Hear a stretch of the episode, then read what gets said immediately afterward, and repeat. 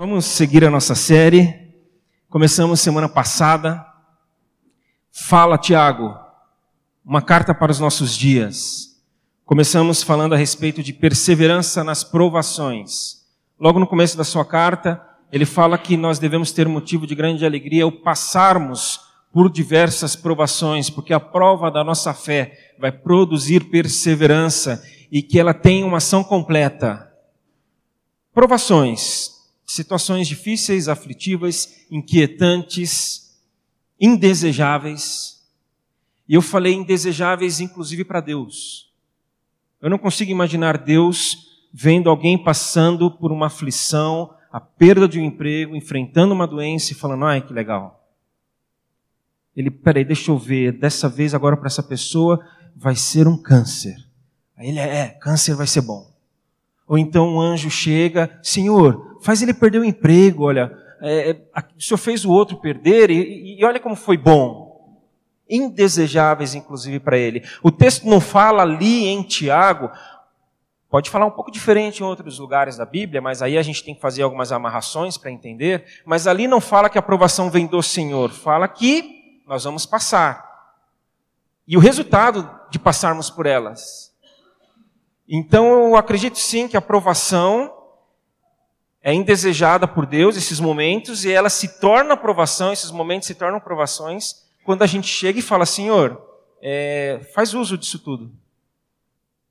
Senhor, produza em mim aquilo que é necessário ser produzido em mim, enquanto eu passo por isso. E o texto fala que ele vai produzir perseverança, ou seja, resistência nós vamos ficar mais resistentes, mais fortes e que vai produzir também maturidade. Então, dá para pensar um pouquinho a partir dessa perspectiva de que nós podemos falar: Senhor, tudo bem, vamos lá, obrigado.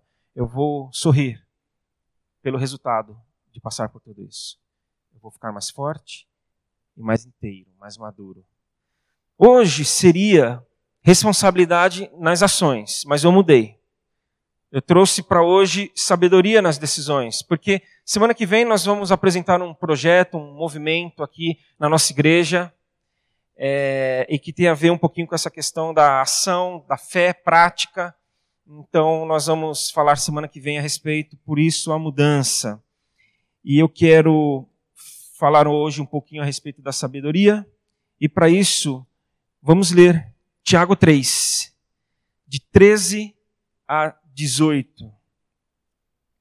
Tiago 3, de 13 a 18.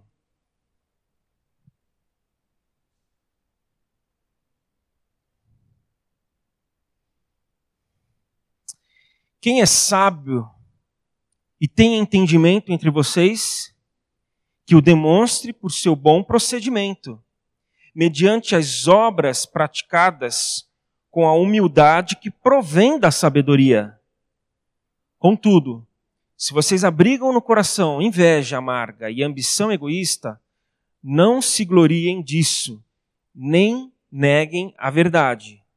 Esse tipo de sabedoria não vem dos céus, mas é terrena. Não é espiritual, mas é demoníaca. Pois onde há inveja e ambição egoísta, aí há confusão e toda espécie de males. Mas a sabedoria que vem do alto é, antes de tudo, pura, depois pacífica, amável, compreensiva, cheia de misericórdia e de bons frutos, imparcial e sincera. O fruto da justiça semeia-se em paz para os pacificadores. Senhor, mais uma vez nós estamos diante da tua palavra, lida, será exposta nós procuraremos entendê-la, mas tudo isso mediante a tua sabedoria, o teu revelar-se e doar-se a nós neste momento. Portanto, Senhor, nós precisamos, não é por nós, mas é por ti e para ti. Então, misericórdia, Senhor. É o que nós te pedimos. Em nome de Jesus, amém, Senhor. Se tem algo que os judeus consideravam importante, de grande importância, era a sabedoria. Tiago já falou de sabedoria no primeiro capítulo, nos versículos de 5 a 8, ele também tratou de sabedoria. E no Antigo Testamento nós podemos ver o judeu buscando ser sábio, eles prezavam, eles admiravam, eles buscavam a sabedoria. Tanto que o salmista no capítulo 90, no Salmo 90, 12, ele fala: Ensina-nos, Senhor, a viver, a usar bem os nossos dias, para que nos tornemos sábios, para que encontremos sabedoria. Em outra ocasião, Salomão, Deus chega para Salomão e fala: Salomão, o negócio é o seguinte, pede o que você quiser. Imagina Deus chegando para você e falando: pede o que você quiser. Não, não imagina agora não, senão você vai dar uma viajada aí, você vai para um lugar, sei lá onde, e não volta mais hoje de manhã. Mas ele perguntou isso para Salomão: pede o que você quiser, Salomão. E Salomão pediu sabedoria. É, e ele não fez como um aluno meu uma vez. Uma vez eu estava fazendo uma atividade na escola e eu queria trabalhar, era no final de ano, próximo ao Natal, que os alunos pensassem em um presente, em algo deles, e para quem eles dariam. E eles tinham que pensar então e depois falar: eu daria tal coisa e para tal pessoa. Aí um aluno, muito esperto, não me lembro o que ele disse que daria, mas eu me lembro para quem ele disse que daria. Ele falou: Eu daria para o meu avô. Falei: Por quê? Porque meu avô fala que tudo que é dele é meu. E, então Salomão não fez isso. Ah, eu vou pedir sabedoria porque com sabedoria eu vou conseguir tal carro, tal casa, tal emprego, minha carreira vai deslanchar. Ele pediu sabedoria para viver. E o próprio Salomão escreve no livro aos Provérbios: sabedoria é a coisa principal. Adquire, pois, sabedoria. Sim, com tudo que possuis, adquire conhecimento. Salomão é a pessoa mais sábia que existiu, porque se ele pediu sabedoria para Deus e Deus deu, ele foi a mais sábia. Ele abriu o jogo. Sabedoria é a coisa principal, de maneira que todo ou tudo mais, ele fala aos Eclesiastes, é vaidade. Busquem, pois, sabedoria. E parece que Tiago aprendeu um pouco com Salomão. Porque Tiago vai por essa linha, falando a respeito da sabedoria, da importância, mas o que seria sabedoria? Sabedoria é orientação para a vida, orientação correta para o viver. É a chave para o viver bem. É como se nós tivéssemos uma porta e ali, passar por aquela porta, está escrito: passe por aqui e você vai encontrar o caminho do viver bem, do viver satisfatório, do viver correto, do viver com sentido. Aí, como é que eu passo por essa porta? Aí tem uma chave pendurada, e na hora que nós chegamos próximo a essa chave está escrito sabedoria. Aí nós pegamos essa chave, abrimos e passamos por essa porta. Porque é a sabedoria que nos leva, é o chão por onde nós podemos e devemos andar. Sabedoria, orientação divina. E aqui no texto lido de hoje, ele inicia com uma pergunta, Tiago. Tem alguém sábio aí? Tem alguém se achando sábio aí? Se considerando possuidor de sabedoria? Aí ele vai além, ele fala: então prove. Demonstre.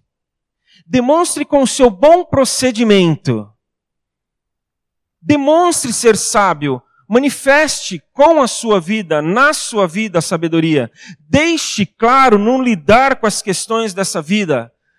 Ao enfrentar as provações. Porque lá no capítulo 1, quando ele fala de sabedoria, ele fala logo no contexto posterior às provações. Então, quando ele fala de passarmos pelas provações, ele fala: se alguém precisa de sabedoria, peça a Deus. Porque para passar por esta vida, nós precisamos de sabedoria, nós precisamos demonstrar. Em outras palavras, Tiago fala que não basta dizer que é sábio, é necessário mostrar, viver com sabedoria. E ele passa a definir dois, dois tipos de sabedoria. E são esses dois tipos que é, é, são nesses dois tipos que nós vamos fincar os nossos pés hoje pela manhã, nessa reflexão. O primeiro a primeira sabedoria está enraizada na terra. A outra está enraizada nos céus. A primeira, ela é de natureza terrena. A segunda de natureza celestial. Uma tem a sua fonte nos homens, a outra tem a sua fonte em Deus. Uma é como se você chegasse para mim e pedisse uma orientação. A outra é como se você chegasse para Deus e pedisse uma orientação. E ele passa a descrever cada uma delas. E ele aponta algumas características de cada uma delas. A respeito da sabedoria terrena, ele fala que é cheia de inveja amarga e de ambição egoísta. As pessoas cuja sabedoria não tem conexão com os céus são cheias de inveja amarga, são cheias de um desejo de ser o que o outro é, de ter o que o outro tem de saber o que o outro sabe. O invejoso não está contente consigo mesmo, muito menos contente com a vida do outro. Como se não bastasse ele não estar contente consigo.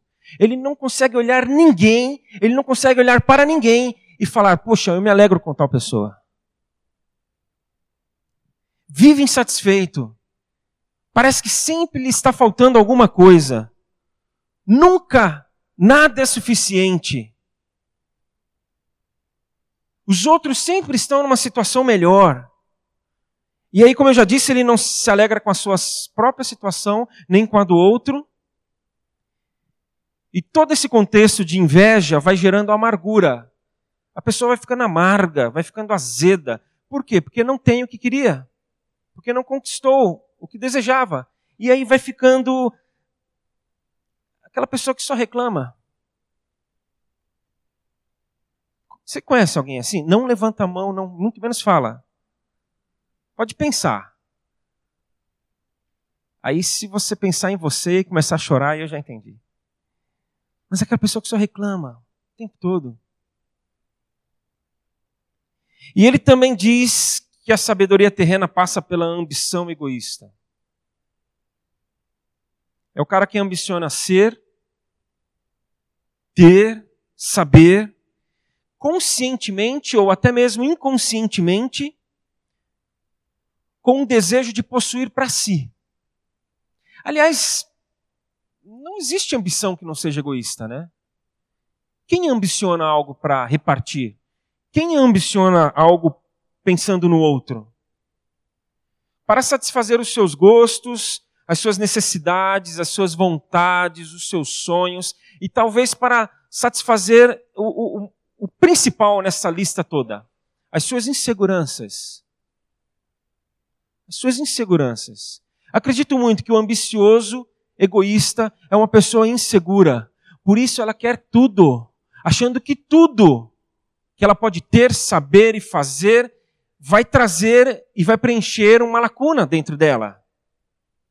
É uma busca e que após ter conquistado, ela diz: Agora eu estou bem.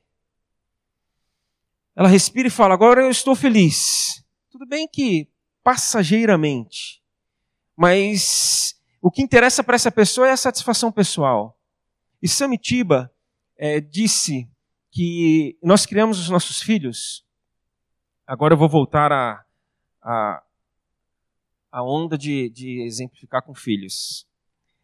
Nós criamos os nossos filhos é, para uma das duas, três, uma das três perspectivas. É aquele filho que nós criamos que ele olha só para ele mesmo.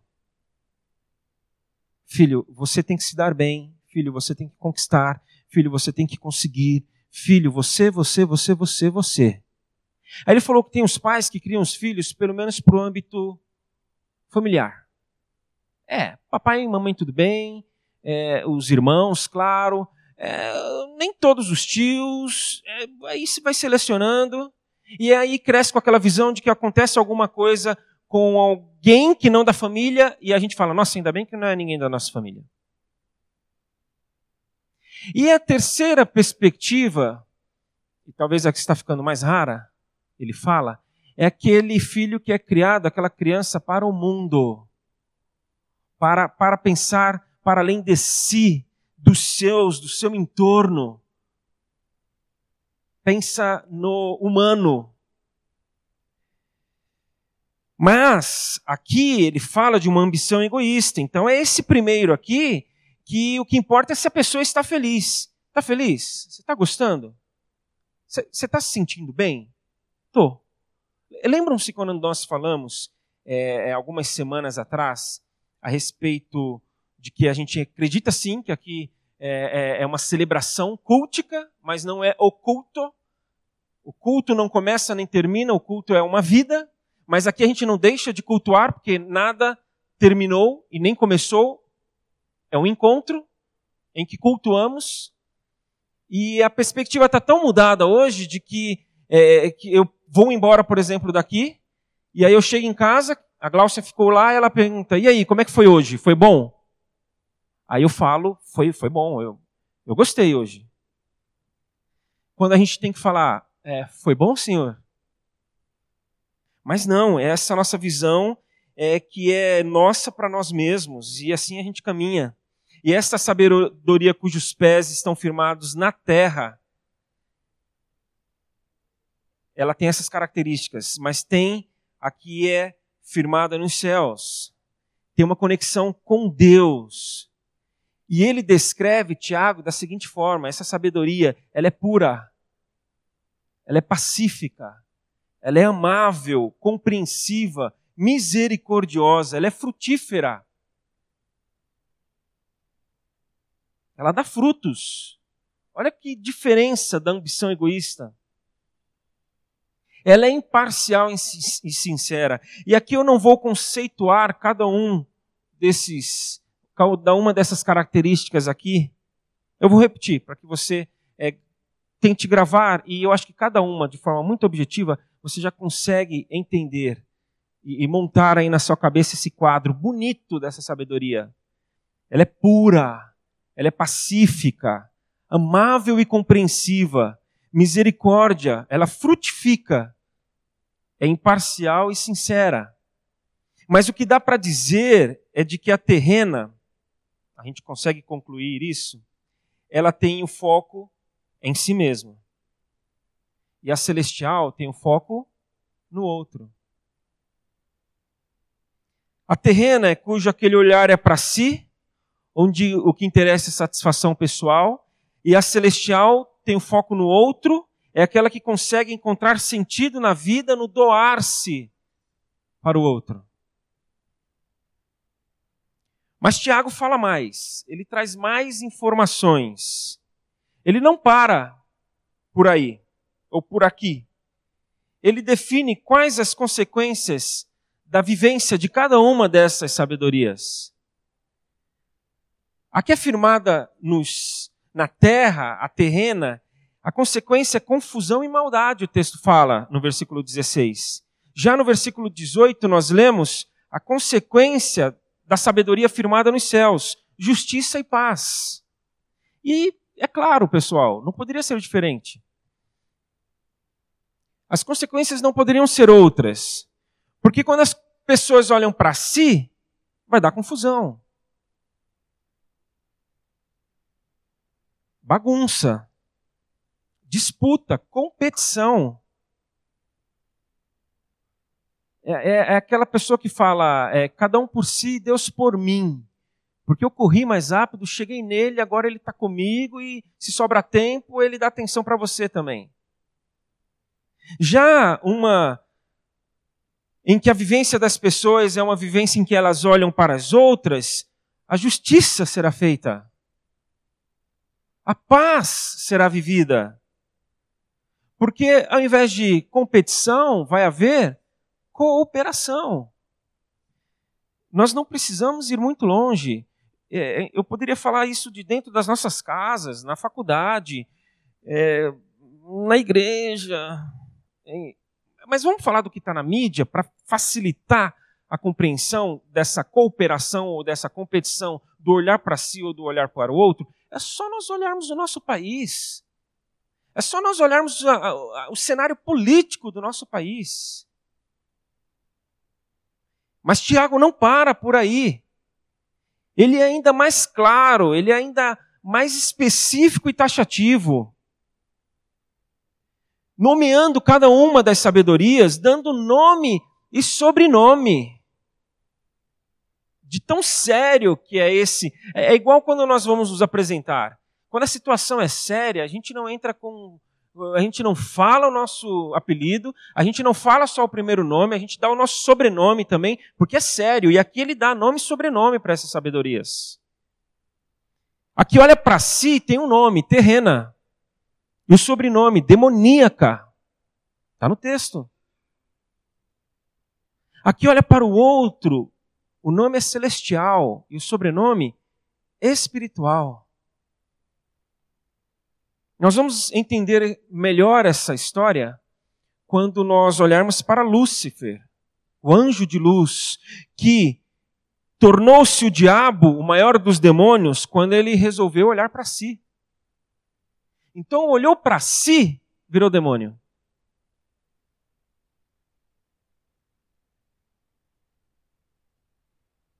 E aí a confusão se iniciou. E aí ele fez com que o primeiro casal olhasse para si. Aí a confusão tomou conta aqui da terra. Aí ele tentou fazer com que Jesus olhasse para si. E se olhasse, nós não estaríamos aqui. E é o que ele tenta todos os dias. Então, quando nós agimos como o diabo, é porque nós estamos querendo agir como Deus. Aí a gente lembra do filme O Todo-Poderoso,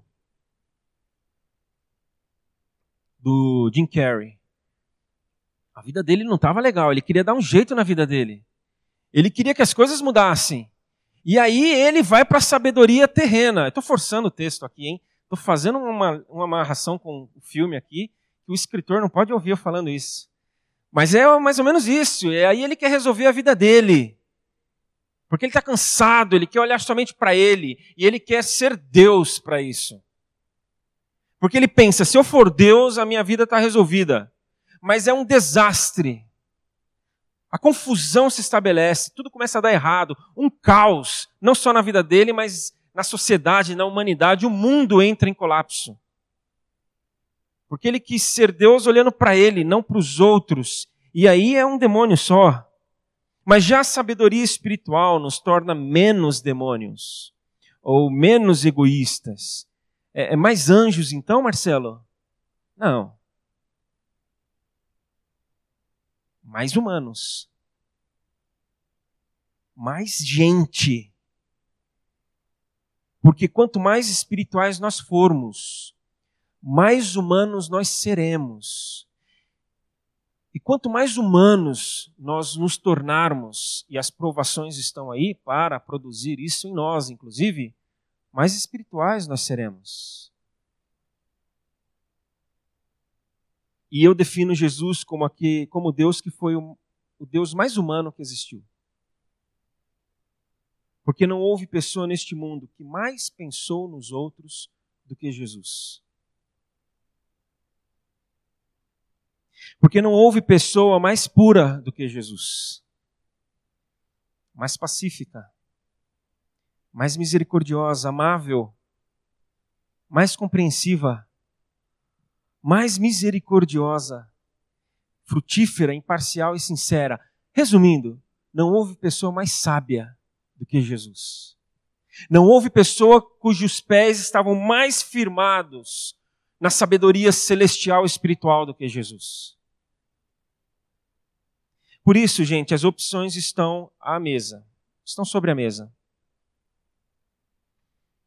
Nós buscarmos a sabedoria, a orientação para viver terrena, que é fundamentada na inveja amarga e na ambição egoísta, gerando confusão e o seu nome é demoníaca, ou a celeste, e aí nós vamos nos assemelhar a Jesus, sendo pessoas puras, pacíficas, amáveis, misericordiosas, frutíferas, imparciais, sinceras, gerando justiça e paz, olhando para os outros, cujo sobrenome é espiritual. Eu sei que nós estamos falando de algo muito difícil, mas muito difícil. O, complicado de olhar para a Bíblia e tentarmos nos aprofundar um pouco e, e não poderia ser diferente, senão não faz sentido trazer para os nossos dias, para o nosso contexto, para, para aqui, para o chão, quando eu descer, e isso aqui que eu estou falando fazer sentido para mim, o complicado é porque é algo muito difícil. É difícil demais. Mas só que ainda também, lá no começo do capítulo 1, Tiago fala: aquele que tem falta de sabedoria, faça o quê? Peça a Deus. E ele fala mais o quê? Que a todos dá. Então aquele que peça, não duvide que receberá, ele fala. Então, vamos fazer um exercício agora em oração. Vamos pular o pedir e vamos já agradecer. Porque se nós temos certeza de que receberemos, nós já vamos agradecer. E eu aprendi que fé, a fé não é para pedir, a fé já é para agradecer. Porque se você acredita que vai receber, você já agradece. Vamos fazer isso?